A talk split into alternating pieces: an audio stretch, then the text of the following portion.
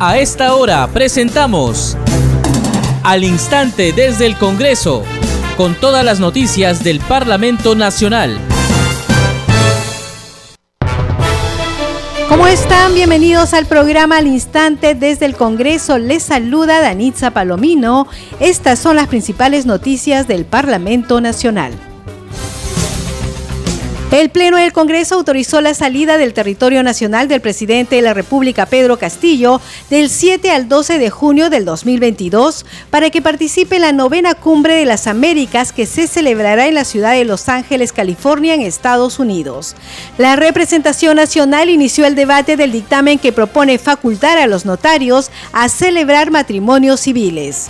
En la víspera, el Pleno del Congreso aprobó por separado acusar constitucionalmente al ex juez supremo César Inostroza y a los ex miembros del desaparecido Consejo Nacional de la Magistratura, Julio Gutiérrez y Orlando Velázquez.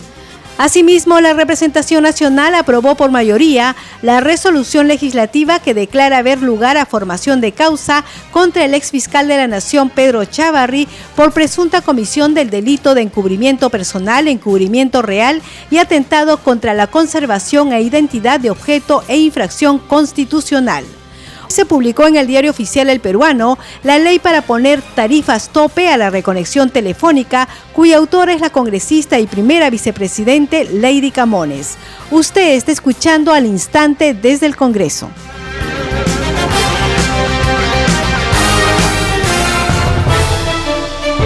Bien, vamos con el desarrollo de las noticias. El Pleno del Congreso autorizó la salida del territorio nacional del presidente de la República, Pedro Castillo, del 7 al 12 de junio del 2022 para que participe en la novena cumbre de las Américas que se celebrará en la ciudad de Los Ángeles, California, en Estados Unidos. Escuchemos parte de la sesión.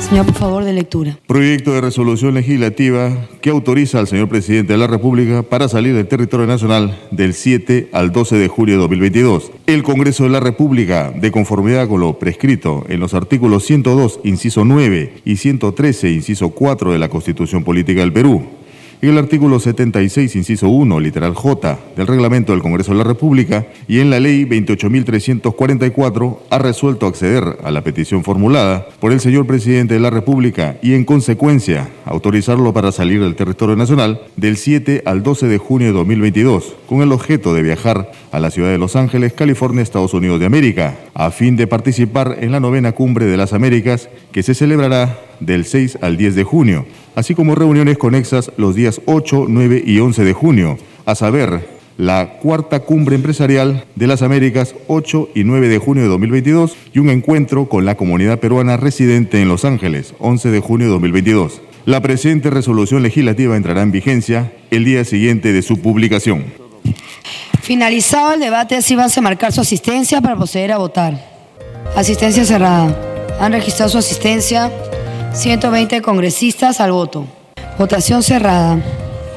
Han votado a favor 103 congresistas, 2 en contra, una abstención.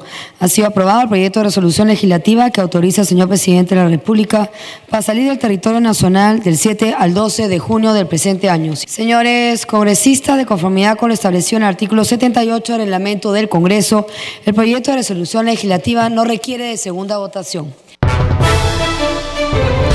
Vamos con más información aquí en al instante desde el Congreso y la representación nacional inició el debate del dictamen que propone facultar a los notarios a celebrar matrimonios civiles. Vamos a escuchar parte de la sustentación de la congresista Gladys Echaíz, presidenta de la Comisión de Justicia.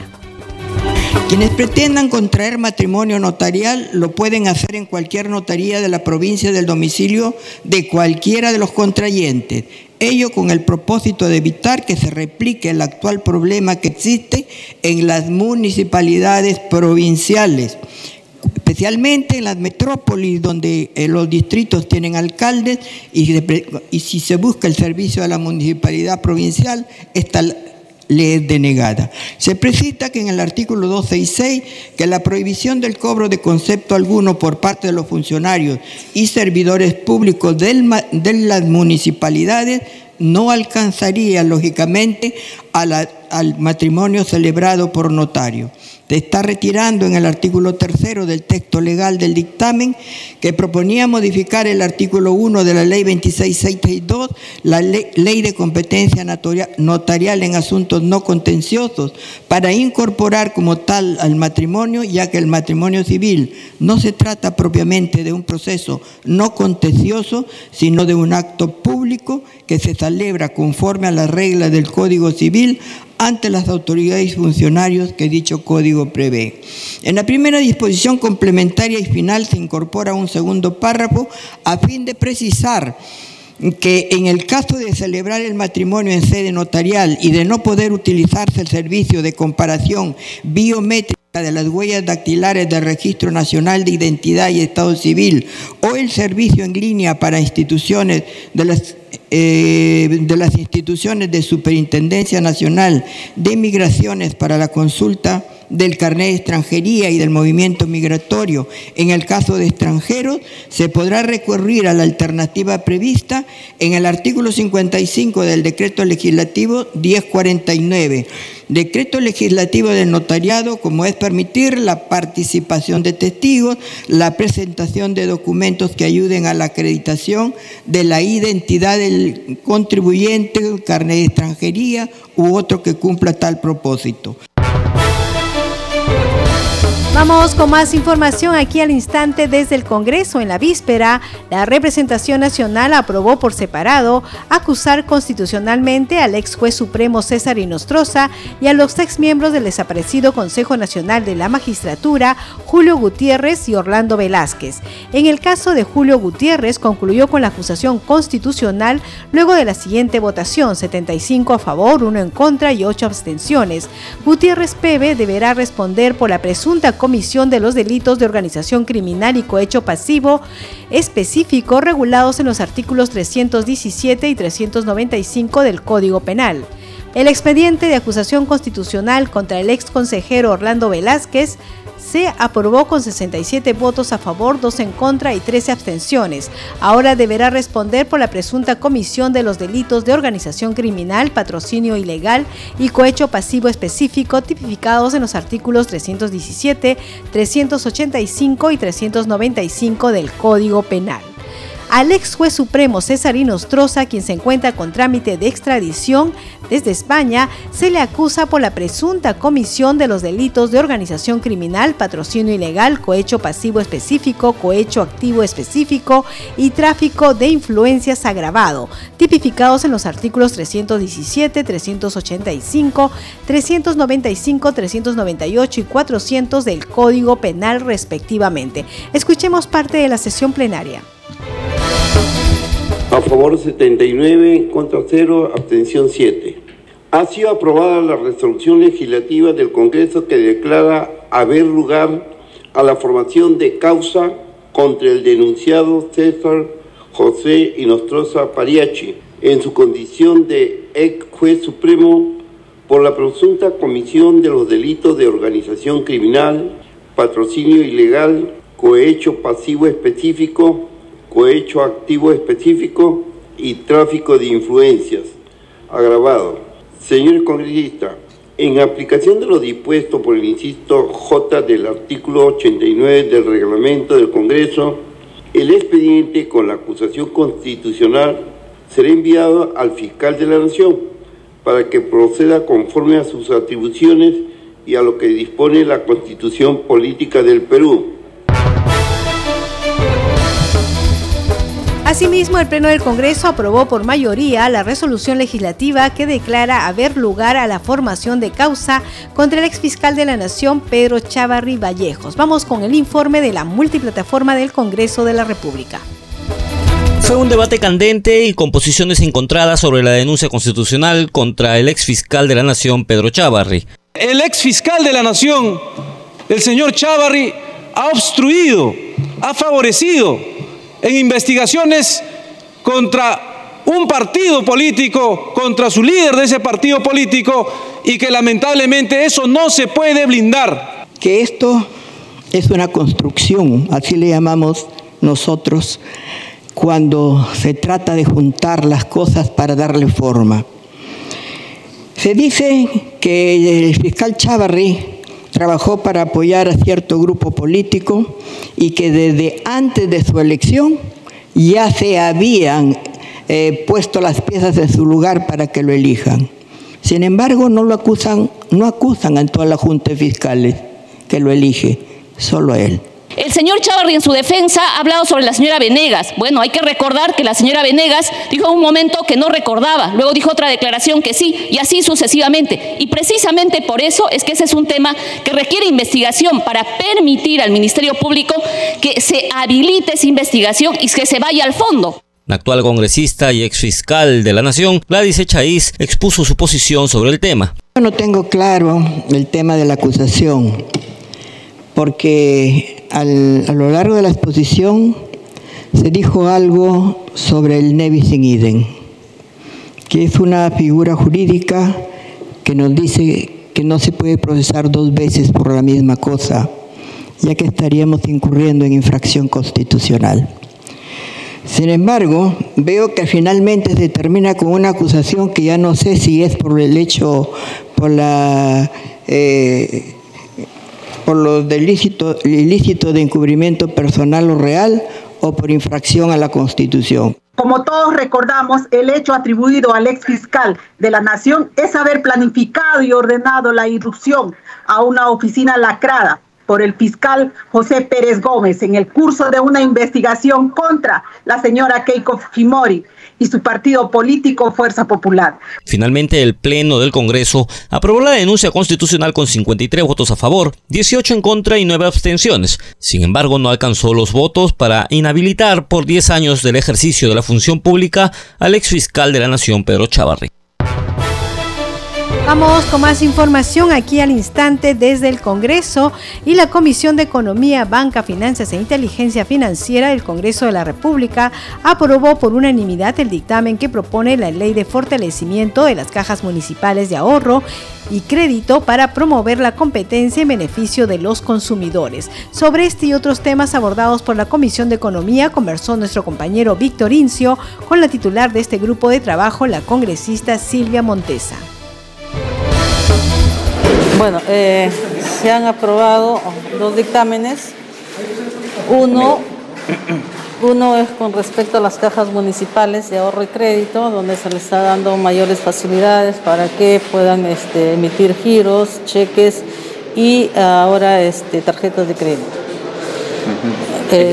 ¿Ha sido aprobado, Sí, ha sido aprobado por unanimidad. Bueno, hemos tenido una inhibición de un proyecto de ley de, la caña de azúcar que no era competencia, por lo que lo hemos derivado a otra comisión. ¿no? Y el otro proyecto de ley es con respecto a, las centrales de riesgo para que eh, no sean eh, desproporcionadas, porque muchas veces pues este sacan este, el récord crediticio de muchas personas sin ningún... Eh, para hacerle daño a la persona y ahora se les ha ponido, se les ha puesto un límite para que cuando las personas que quieran postular a un puesto de trabajo no se les exija esa, esa, porque se les está pidiendo hoy día, ¿no? Actualmente se les pide para postular a un puesto de trabajo que solamente se les solicite a las personas que van a manejar recursos económicos, ya sea a los economistas, a los contadores, ¿no?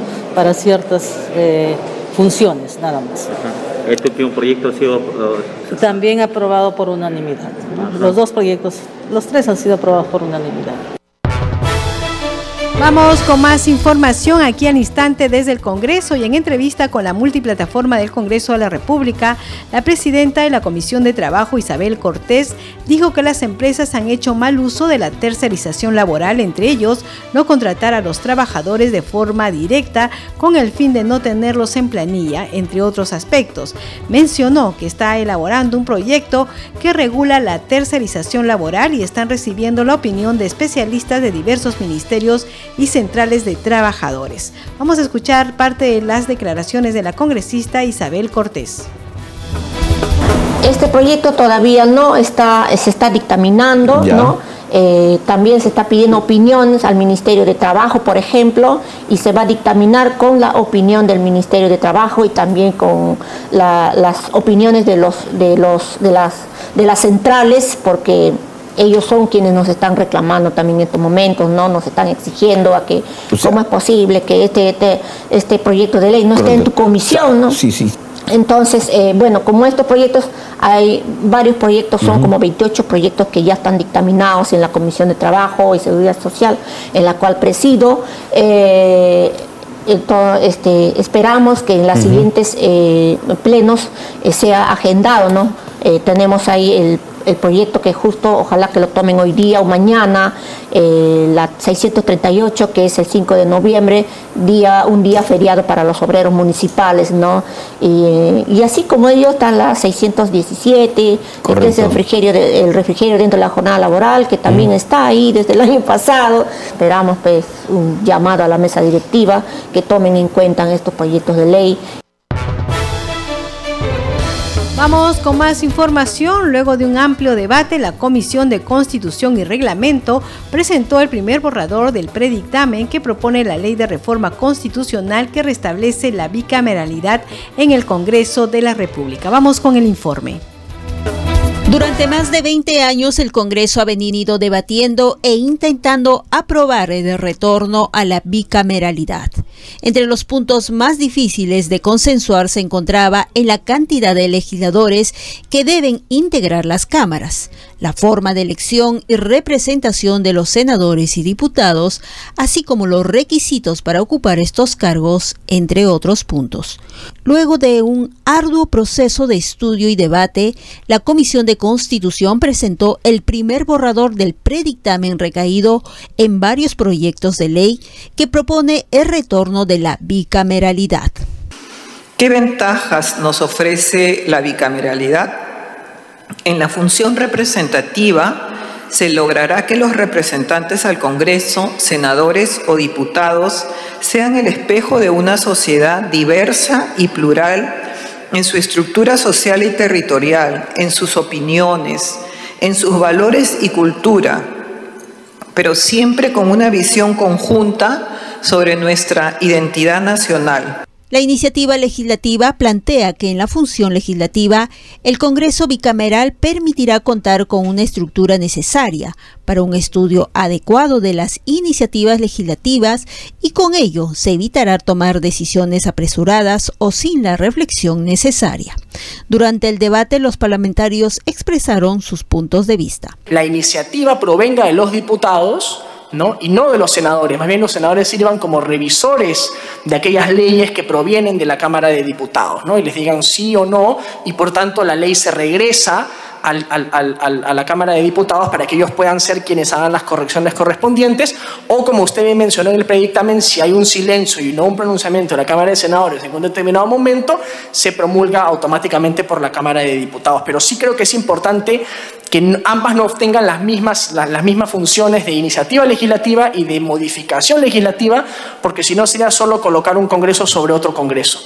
Creo que es necesario considerar la posibilidad de que el Senado tenga un periodo eh, que exceda el periodo de la Cámara de Diputados, justamente porque la Cámara alta, el Senado, debería ser un elemento que trae estabilidad y predictibilidad a la vida política del país. Y por lo tanto creo que debería ser elegida eh, en distintos eh, momentos, incluso creo que es importante renovar la Cámara Alta, el Senado, tal vez por mitades o por tercios, en el ámbito de las funciones de control y fiscalización, proponen que sea el Senado, que estará compuesto por 45 senadores, quien tenga el control político normativo de las normas que emite el Ejecutivo. Respecto al número de representantes, se propone que la Cámara de Diputados esté conformado por 130 y el Senado por 45 representantes. Vamos con más información y tenemos un comunicado del Congreso de la República. Dice lo siguiente, Congreso de la República siempre comprometido en brindar las facilidades a la importante labor del periodismo. Ante las informaciones inexactas que vienen circulando en diferentes plataformas de comunicación, el Congreso de la República informa a la opinión pública lo siguiente. En cumplimiento del compromiso asumido por la presidenta del Congreso, Mari Carmen Alba Prieto, y antes de la fecha prevista, el pasado lunes 3 30 de mayo se reabrió la sala de cronistas parlamentarios, área destinada para los periodistas acreditados puedan cumplir con su importante labor en condiciones adecuadas. Adicionalmente a ese espacio, en una demostración de respeto al trabajo de la prensa nacional y su cobertura de la labor legislativa, el Congreso de la República ha facilitado a los medios de comunicación el uso de la sala Héroes Defensores de la Democracia para que puedan realizar entrevistas personales o grupales a los congresistas de la República. 3. El próximo acceso de los periodistas a las sesiones donde se desarrollan las comisiones ordinarias y el Pleno del Congreso, así como el hall de los pasos perdidos, se hará luego de una implementar las medidas dispuestas por la Oficina de Riesgos y Desastres de la Municipalidad Metropolitana de Lima, luego de la verificación en las diversas áreas.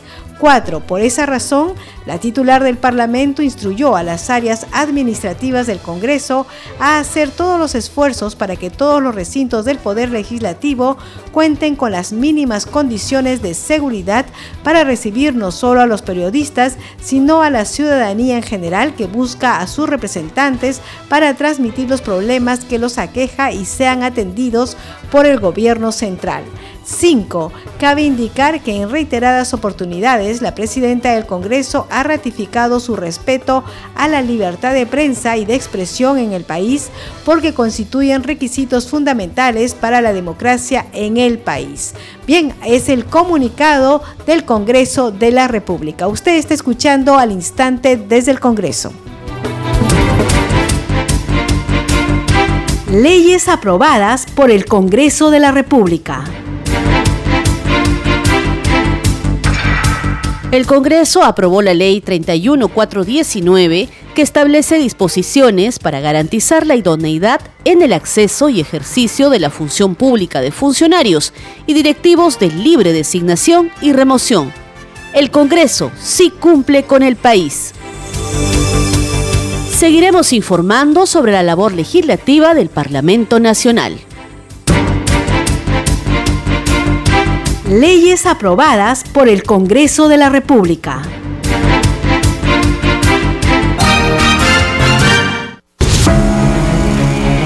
Ley 31458 que reconoce las ollas comunes y garantiza su sostenibilidad, financiamiento y el trabajo productivo de sus beneficiarios promoviendo su emprendimiento. Faltan seis días para el vencimiento del plazo de reglamentación. Usted está escuchando al instante desde el Congreso por Congreso Radio, un Congreso para todos. Congreso en redes. Tenemos información con nuestra compañera Perla Villanueva. Adelante, Perla. Buenas tardes, Danitza. Vamos con las publicaciones a esta hora de la tarde en el Twitter. Desde la cuenta del Congreso del Perú se informa que con la finalidad de mejorar la promoción y el desarrollo del turismo en sus diversos espacios, la Comisión de Comercio Exterior aprobó el dictamen que propone la promoción y el desarrollo del turismo comunitario. Seguimos con la cuenta de la congresista Heidi Juárez, en la que se informa que se ha realizado la sesión ordinaria del Grupo de Trabajo de Seguimiento de las Inversiones en el sector agua y saneamiento básico de la Comisión de Presupuesto y Cuenta General de la República, del cual soy coordinadora, dice la parlamentaria, contando con la presencia del gobernador de la región Loreto, Elisbán Ochoa. Continúa en un segundo mensaje informando que también se ha reunido con los directores regionales de vivienda de Cajamarca, La Libertad, Piura y Puno con la finalidad de que den cuenta sobre el estado situacional y el avance de los proyectos de agua y saneamiento en sus regiones para coordinar las acciones correspondientes e impulsarlas. Y finalmente, Danitza, desde la cuenta de la Comisión de Seguridad Ciudadana, se está informando a la ciudadanía que en atención a la problemática de la Policía Nacional del Perú, el presidente de este grupo de trabajo parlamentario, el legislador Alfredo Azurín, junto al vicepresidente de esta comisión, el congresista Miguel Sixia, visitaron muy temprano la unidad de la Policía de Tránsito y Seguridad Vial Lima Sur 1. Es la información, Danitza, sobre las publicaciones en el Twitter a esta hora de la tarde. Seguimos contigo en Mesa de Conducción.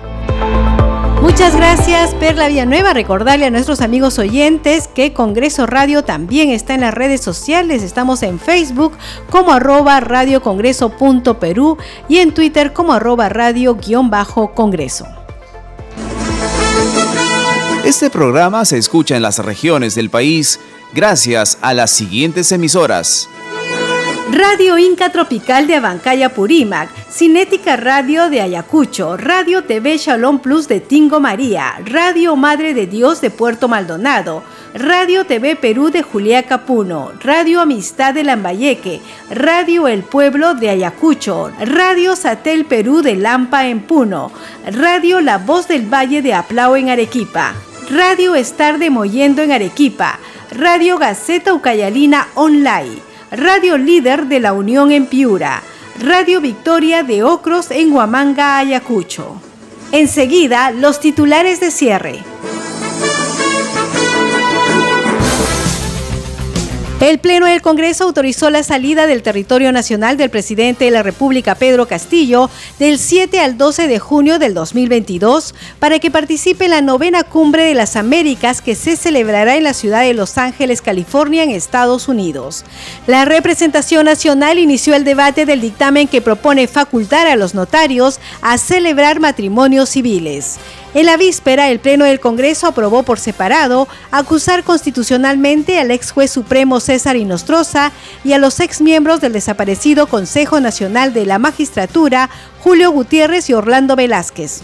Asimismo, la representación nacional aprobó por mayoría la resolución legislativa que declara haber lugar a formación de causa contra el ex fiscal de la Nación, Pedro Chavarri, por presunta comisión del delito de encubrimiento personal, encubrimiento real y atentado contra la conservación e identidad de objeto e infracción constitucional se publicó en el diario oficial El Peruano la ley para poner tarifas tope a la reconexión telefónica, cuya autora es la congresista y primera vicepresidente Lady Camones.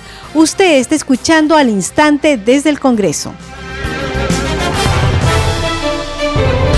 Bien, hemos llegado al final del programa. Hay que decir que el Pleno del Congreso aprobó el dictamen que propone facultar a los notarios a celebrar matrimonios civiles. Ha sido aprobado con 58 votos a favor, 49 en contra y 5 abstenciones.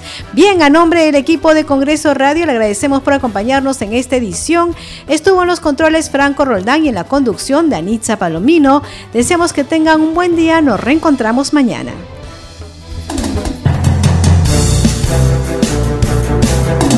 Hasta aquí, al instante desde el Congreso con todas las noticias del Parlamento Nacional.